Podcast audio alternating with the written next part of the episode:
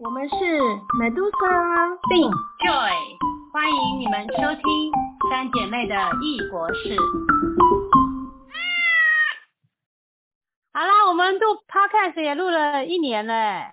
对呀对呀，刚好一年。嗯，第一集是没有相聚的两年半，一年半。哦，没有相聚一年半，然后隔了一年以后，我们相聚了。不知不觉一个多月又过去了，经历了大家全家聚在一起的时光，现在又分隔三地了，然后才有时间开始继续录，好好笑哦。我们上一集的最后说，哦，我们终于再过一个礼拜要碰面了，我们下次可以在台湾坐在一起，围在圆桌上面一起录这一集。结果结果没有发生，我们有围在圆桌一起打麻将，就这样子过了一个多月。大家又继续回到各自的地方，然后继续坐在电脑前面试试录音啊！我真的想起，回想起来好混乱的一个月，六个礼拜其实不止一个半月。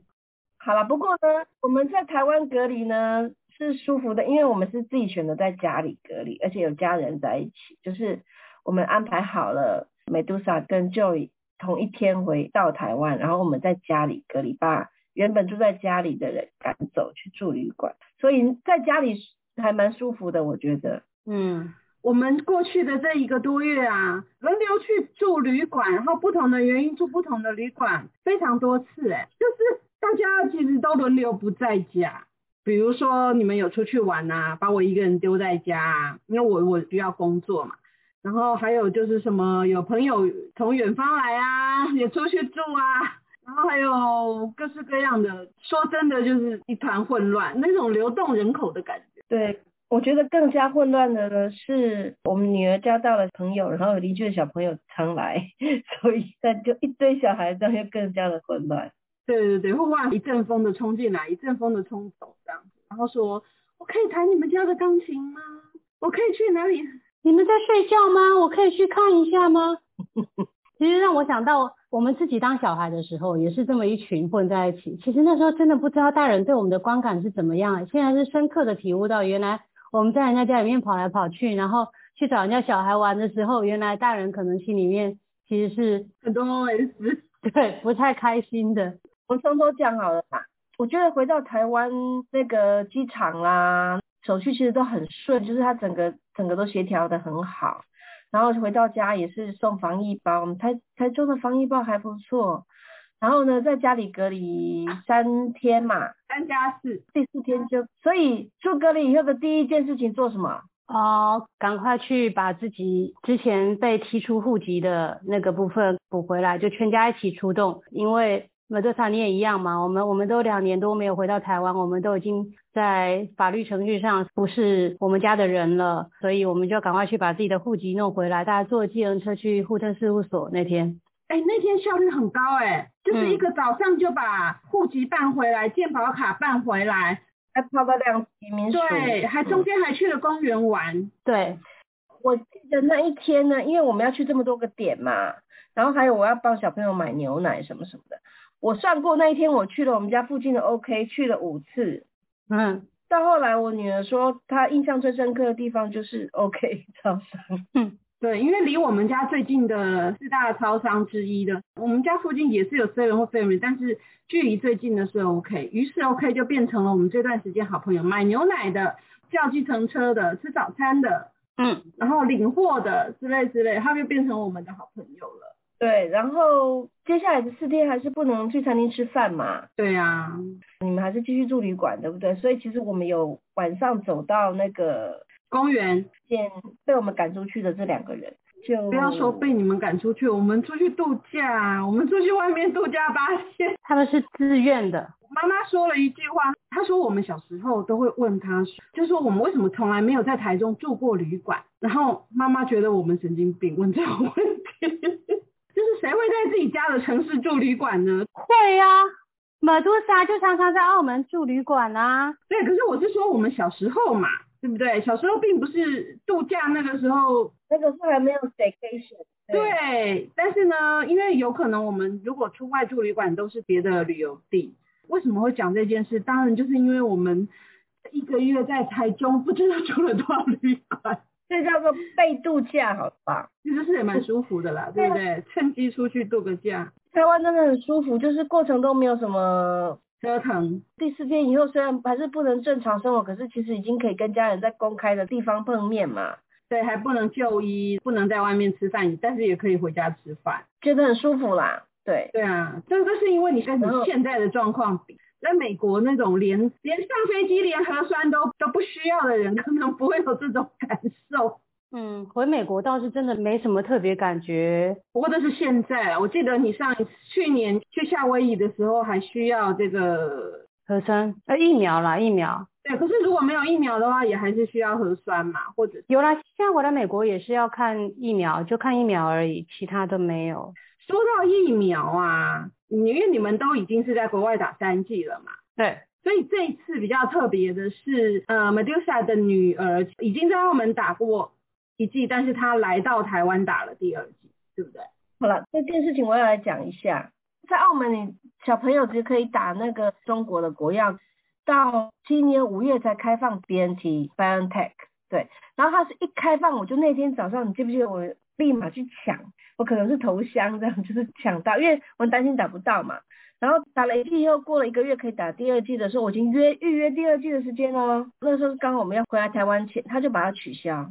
因为那时候澳门疫情有爆发，他就说，因为全部的人都跑去帮大家做全民核酸，澳门是包括刚出生的小孩都要做，而且是每两天做一次，从六月中到现在都是这样，所以大家都跑去做核酸，所以就没有人可以打疫苗。啊，我心里就在想，啊，这个不是舍本逐末吗？打疫苗的比做核酸更重要吧，对不对？然后反正呢，后来我就没打成。然后我就碰运气去问问台湾，打电话去问，我说我们小孩没有健保，可不可以打？他居然通融哎，居然让小朋友可以在我们家附近的诊所打第二剂，所以我就很开心。自费吗？免费，要拿到小黄卡。所以你就知道你你有这个台湾的身份证这件事情多好。我是拿户口名簿去打疫苗的，你们知道吗？他没有户口啊。啊他只是在我们家的户口名簿上有登录，说我有这个女儿。嗯，在你们还没有回来之前啊，我们很早很早我们就都规划好，然后很兴奋一直数着说，我回来要做什么，回来要做，回来要干嘛干嘛。可是我记得从你们隔离解隔到出来的，可能就是至少两三个礼拜啊。其实我们根本就没有心思去想着很兴奋，想要期待要一起做的那些事情。我觉得我们天天都在混乱中度过。对。真的，就又加上史无前例的大热天，热啊，也不是台湾，现在到处都是热浪。对，我觉得对我来讲，时差不是问题，是那个体温差，这就是什么事都不太想做这样子。呃，还有一点就是跟我和妈妈亲近的生活有点不一样的，我们家有两个地方是随时处于忙乱，而且大家要抢的，一个是电视。对，就是说一定要空出几个时段，就是两两个八点档时段是一定要让给妈妈的，还有她要看空中英语的时间。然后呢，呃，其他时段我们就开始要分，是给小孩看卡通的，或者是晚上给阿姨看韩剧。这个电视呢，就是处于二十四小时都在被利用的情况中。结果就是我们把电视看坏了。于是，在你们要回去的三天前，我们的电视突然开始闪啊闪的。过两秒就黑一下，过两秒就黑一下，三秒吧。那个 LED 管被我们看坏掉。对对对，这个也是史无前例。然后另外一个很忙乱就是厨房，就是要不断的煮不一样的食物，因为小孩食物好像跟我们的不太一样。然后冰箱就史无前例的塞了很多东西，然后冰箱也被我们弄得快坏掉了。嗯嗯，你们走了以后，我有清理过，我有把那个出风口的一些状况排除。就比较好吗？有比较好，然后我们现在非常努力的在清冷冻库的。嗯，还有妈妈每天大概要煮五六次水，让我们随时都有水可以喝。对对，因为我们家就是还是比较传统，因为本来人口少嘛，所以并没有那种什么滤水器，呃，比较现代的取开水的方式，因为对我们两个来讲已经够了。对，就是这个其实是生活上面一些。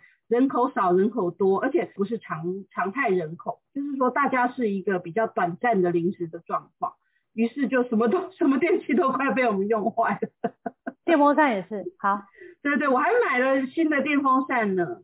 其实我以前回台湾也就是过这种家常的日子啊，然后但是这次特别混乱呢。然后这次我是第一次一打一带小孩，以前可能都是自己一个人回来，或是有老公跟小孩回来，所以就是真的一刻都不可以离开小孩，那真的很痛苦哎。然后对啊，你最爱的按摩都没做，我又不敢骑摩托车，所以就是要不就是要用走的，要不然就是要去 OK，就是去 OK。对，然后我以前如果回台湾的话，除了看医生、什么按摩、剪头发，这是一定要以外，就是会见朋友啊。这次我就是要朋友来，对呀、对，然后就是想的就是也跟家族一起去，算是度假旅馆，可是有亲子的，有游泳的，有有儿童乐园的地方。你们不是说热的要死吗？妈妈回来跟我说，她去了一个爆热的动物园。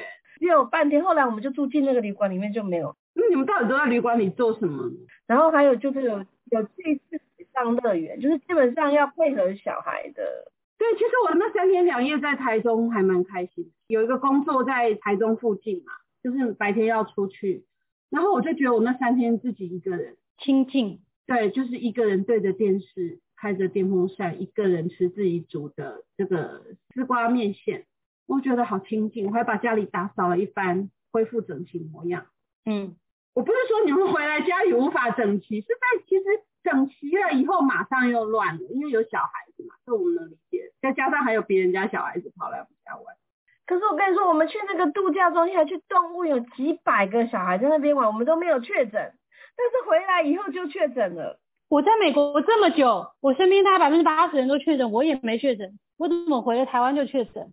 我也觉得很神奇。我去中国，然后我这两年的时间，我也去上班，我也接触很多人。那你们不在这三天呢，我几乎没有接触过什么人，我只是有出去一天工作的时候，曾经在路边的一家面摊吃了面。其实我还是不知道那个来源是哪里，但是非常非常神奇。我也是躲了两年呐、对不对？所以这一切都是命定。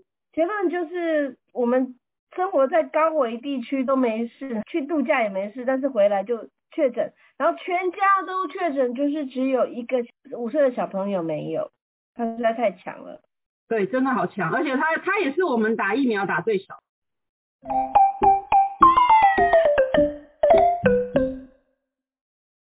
这一个多月来，我们真的是度日如年，就感觉发生了好多好多事情。因为过去两年我们呃因为没有相聚，所以一起发生的事情太少了。感觉过去的这一个多月真的是密度很高，对，就感觉像把过去两年都补起来一样，是你就真的很充实了。那其中一个当然你们回来有一个很重要的就是你们马上要去复原你们的健保。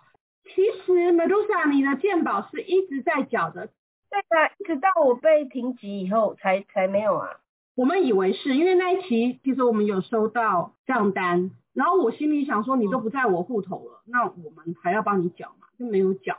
一直到你们回来不是复籍以后，也是又继续收到嘛，上面就写着你积欠两期没缴，我又去把你之前，所以其实你的两年多是完全没有断缴。我知道，我知道，嘿，我我不想算啊。所以你们回来呢，恢复了健保以后呢，那就开启了这个就医的，就是行程嘛。然后还有就是比如说去做按摩、去做 SPA 的行程嘛。我没有，好，你没有，你有小孩没办法。还有购物的行程嘛，对不对？还有吃各式美食的行程啊。还有大部分美食在我们家附近就可以吃得到。对，这是非常棒，还去野餐呢。而且我还记得你，你小孩很有趣的是，他出来的第一天，跟我们在公园广场见面的第一天，牙齿就掉了，哭了。要连小孩都去看牙医，牙齿也太夸张。他本来大门牙就已经两只掉了，现在都长出来了。结果他回来的第一天就掉牙齿。我的记录是一天看三个医生，刚好就排同一天。而且都是在我们家附近走路的范围吧。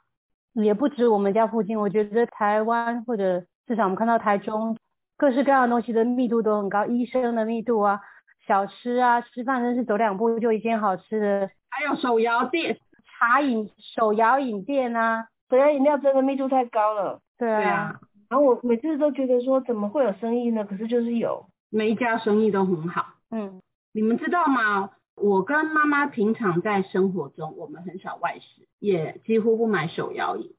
还有就是我们家之前呢，每一个月的那种纸本发票是非常少的，因为现在大家都用载具的嘛。载具对对，然后于是呢，其实我们本来每个月的发票可能十张、二十张最多最多，呃，每两个月了啊。那这一次就是我们家的一月就爆了。对对，我已经原来的这个放的地方已经放不下，大概是它扩增成三倍，而且才七月刚刚过完而已。那呃，我还拜托了舅姨，就是对了我们前两次的发票，因为我一直觉得我的运气不好，所以就是可能舅姨可能财运比较好一点点，所以我就拿出了这个非常非常少的发票请他对，他说什么就这么几张而已。所以也没有对走。对，问一下载具这个东西是不是这两三年才开始发流行？因为我真的这次回去，然后我去买东西，人家说你要载具吗？我觉得这个词对我来讲好大陆哦，我真的听不懂。我想说我买个东西不就给个发票就好吗？载具，我我我不知道是什么哎，觉得自己好丢脸哦。因为你知道，我其实疫情还没有爆发之前，我在台湾的时间相对来讲没有像现在这么 full time，就是我我有一半的时间必须在外面跑。所以呢，对我来讲，载具也不是一个很常用、很必要的东西。所以我其实也是前年我才发现，我走到哪都被人家要载具，跟你今年遇到的状况一样。所以我是那个时候才加入载具。我刚刚出去买东西的时候，也是我也是觉得我落伍了这样。现在没有想到，我也跻身这种一买东西就拿出手机给人家扫条码的。对啊，我也是这样子走过来。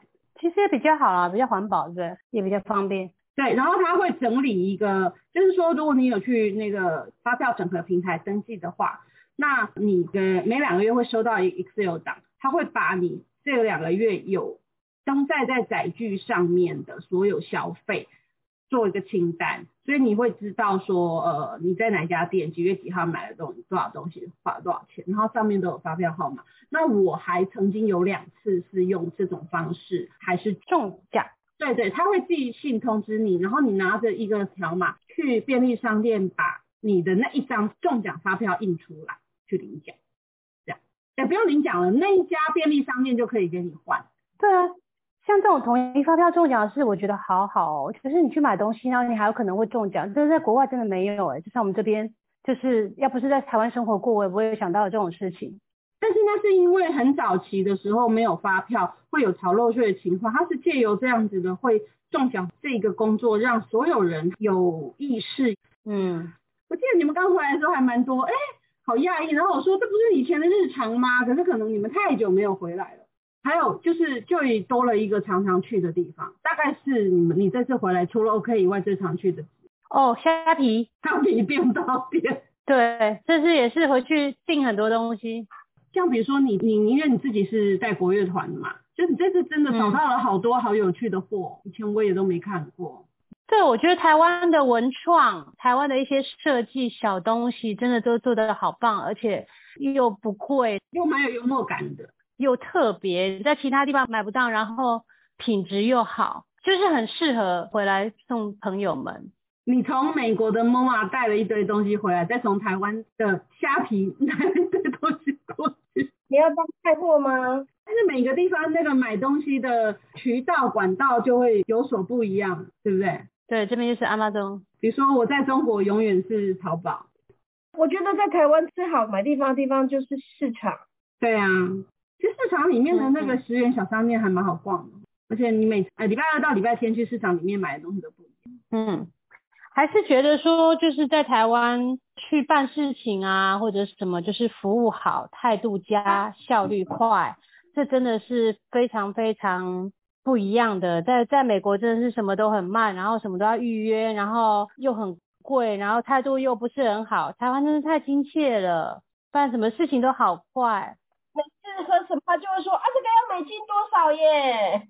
哦，对，因为这太贵了，好几倍，我啦我啦。对对，我觉得台湾物价真的有比较高，可是相比之下，因为各处也是，美国也是物价都很高，通膨，对，所以相比之下，就是不知不觉就会花太多钱回台湾。你一直找不到把你的美金换现的办法，办法也不是没有，就是会被吃掉钱而已啦，你就是不太甘心这样。对啊，你后来找到的方法就是你出去消费，你就全部用你的美国卡刷，然后大家血了，然后你们再给我。虽然有点价差，但是这是一个美金换台币回来的方法。对啊，因为你那个你的卡不能直接领。坐后面一点，坐后面一点，太近了。好，对我这句话我大概一天要讲二十次吧。啊，不过你的小孩真的是中文差异太大了。我以前我们跟他视讯或者是听他录音的时候，注音就是说完整的念完一段都没办法。我还记得你们刚刚解禁的那一天，嗯，我们去我刚刚讲的区公所，你们去办事情，记不记得？去区公所办事情也是效率好高，那么多人，它还有儿童阅读室哎，然后那边还可以拍照，还可以影印什么，非常方便又舒适的一个地方。因为以前我没带小孩，我不会去注意，就是我们找到的地方安置你家小孩，而且它有蛮贵的书可以看，我觉得这点非常棒。移民署也有，对，移民署也是有一整间的儿童阅览室。而且还是多元文化的哦。对，因为我们在那边遇到很多不同血统的小孩，因为移民署毕竟很多人去那里都是从来自于不同的民族的人。对啊，我我们在这个儿童阅览室里面，他就自己挑了一一本有注音的儿童书，然后就一个字一个字一个字的念，他念不完到第二页，我跟妈妈都已经快撑不下去了，结果没有想到他自己非常有毅力的念。可是现在他的中文表达能力是完全可以表达出自己的完整的意思，哎，我觉得好厉害哦。他的注音阅读速度还是没有变快很多啊，主要是日常生活的口语，是不是因为邻居的关系？因为他的智慧量并不少，就他听都听得懂。他阅读本来就他这个年纪才开始练习阅读嘛，是 OK 的啦。那个口语就是进步最快，就说的部分进步真的很快，现在都是超级会跟我顶嘴的。但 他讲话真的还是有外国腔，他的中文就是有外国小孩的感觉。对，没关系啊，这样很可爱。我跟你说，真的去到哪里，大家都觉得他很可爱啊。那个我不担心啊，那如果有环境的话，很快就可以。所以他回去以后，你还是要让他维持着这个环境。他现在讲话都是台湾国语腔，嗯，台湾国语加外国国语，我没有啦，什么的啦？对，就是这样。我不是啦。他这样会不会听到我们在笑他？他现在戴耳机没有，可是他今天有跟我说他不喜欢我笑他，嗯，所以我们要尊重他一下，真的真的。对，因为你笑他，就是可以看到他在生气。其实也是啦，我们小孩子的时候也不喜欢被人家讲，虽然这我们以为这是跟他开玩笑。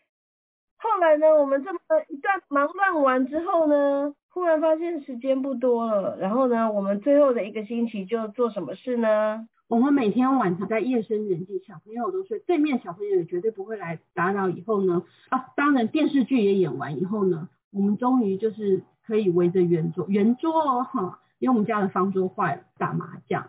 然后那个时候，我觉得真的是我们四个人能安安静静对话的时候。比如说我们看着电视，其实我们讲话那种真的也都是有些人不专心。然后我们吃饭的时候，其实也没有办法很专心的在对话上面。然后有小孩在现场的时候更不可能。所以你不觉得我们所有的安安静静的、愉快的对话都是在牌桌上吗？每天晚上夜深人静的时候，一天打一圈这样子。我们以前没有打那么勤呢，我们以前就是可能有一两天打到很晚。对，一次打八圈就是全部打完了。那时候没小孩呀、哼，也比较紧迫感，要做就得赶快做。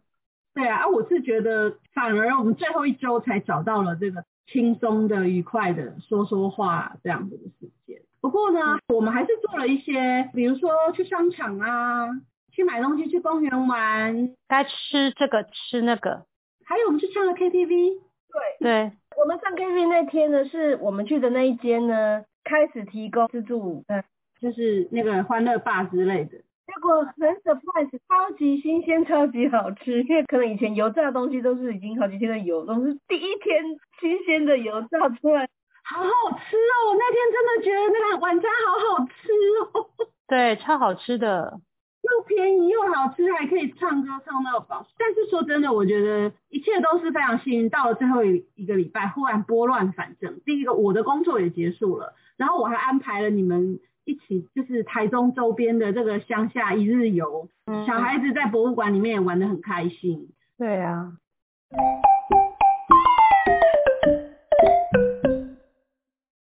对我来讲，过去这一个多月也像是，虽然我在一个我熟悉的地方，我的我家里，然后呢，我促进这个，可是我都觉得我在过着我不熟悉的生活，我跟妈都有这种感觉。然后你们呢？你们本来回来之前，你们因为毕竟也是自己很熟悉的地方，只是两年多没见，有没有什么特别期待，然后回来就赶快要去做，而且有圆梦的事情？吃吃美食很想念。然后这次有 surprise，是因为以前在家里啊看那电视台就一直转一直转一直转，对不对？我们通常都偶尔才会看到一个好看。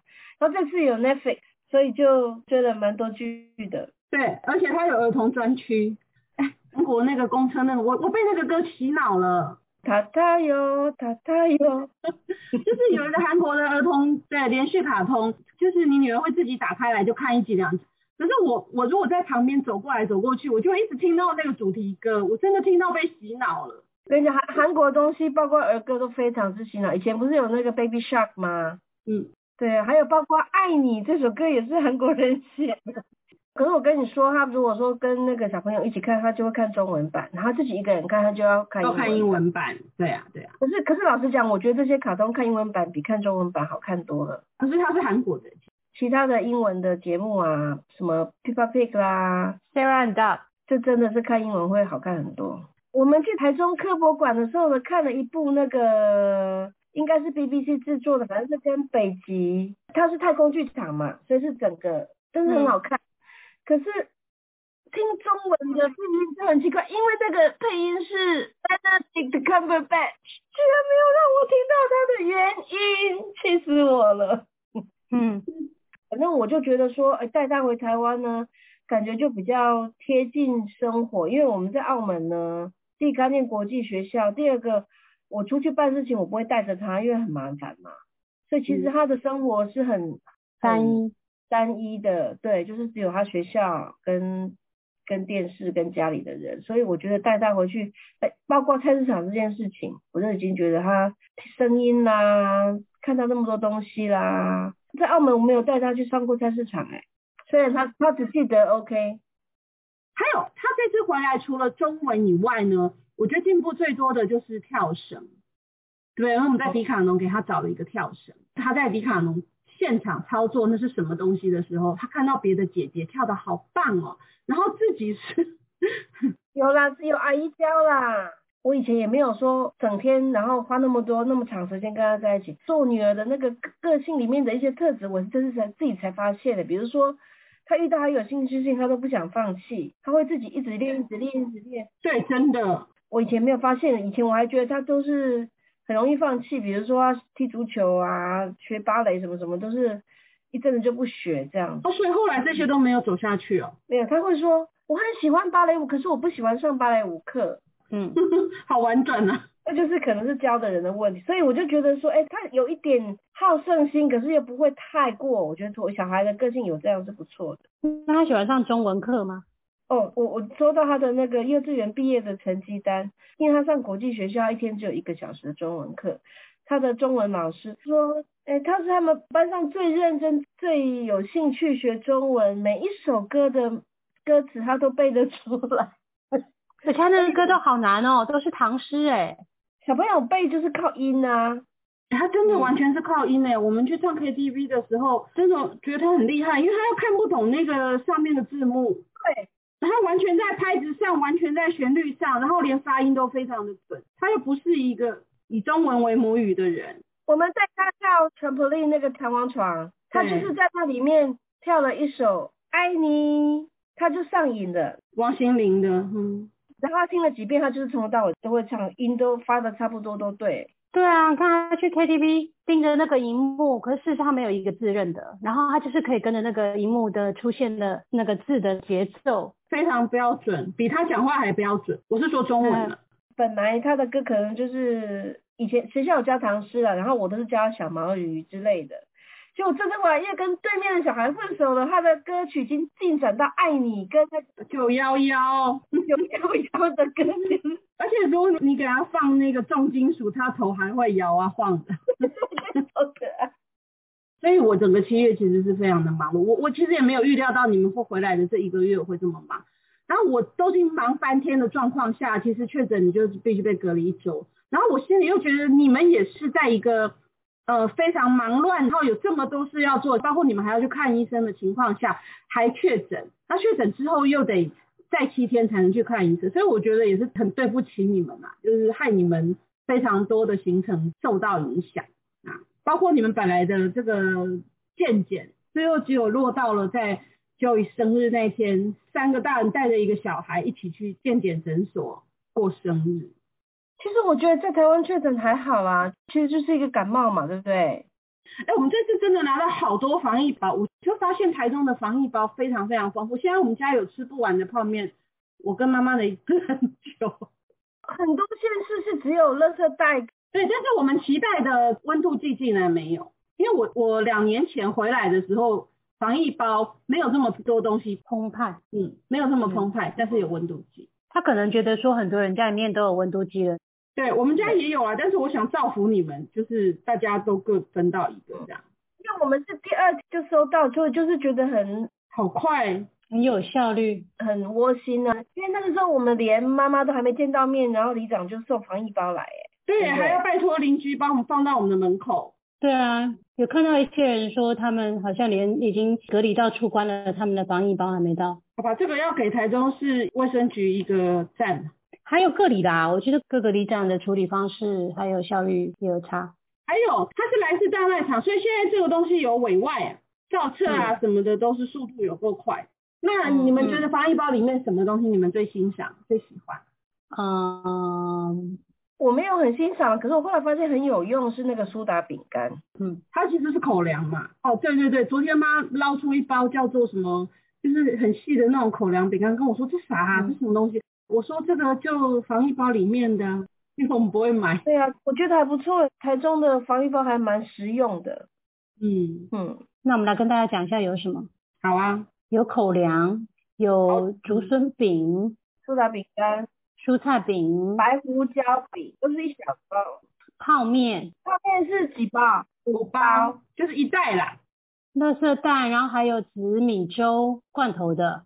紫米粥好像每一个盒子里面有两罐，反正就是非常澎湃啦。到现在我们还在吃，有时候我们会每个礼拜就说怎么办？我们今天来消化两包泡面。哎，说到这个，我要讲说快筛这件事，就是我本来觉得我们家快筛机胃里面也太多了吧，永远用不完。你又从澳门带回来，然后呢，呃，这个隔离的人又每一个人又获得两剂，我们又用那个健保卡又买了两套。就是我们那时候真的以为用不完，到最后几乎担心不够用。我们后来变成一个快筛的能手，嗯，就是快筛是我们做最多的事情。我们门口一次就一包啦，然后然后你如果每天做的话，不就是那个其实数量很惊人嘞？对呀，但是当我们还没有得的时候，或者说比如说你们是因为你们从境外回来，所以被要求要两天做一次。那但是你们还没有回来之前，我们家的。快筛剂都放在那边，我都怀疑会不会放到最后就过期了。小朋友是这样子，他会宁愿自己做，他不要父母帮他做，因为自己做不会痛，大人做会痛。像秋雨在美国啊，不是你不是说你身边其实非常多的人都是有过了嘛？而且都得好几次的。你本来是一个异类。对，因为我在三个学校跑来跑去，我碰到的人其实还蛮多的，学生也蛮多的。然后我也每个礼拜那时候学校都去做大概两次的核酸，对，也都没事，这样撑了两年多耶。其实我也是撑了两年多啊，就等着你们回来才发生。不过后来我觉得也是一个好事。第一个，我们发生的地方是在台湾，不是在中国或哪里。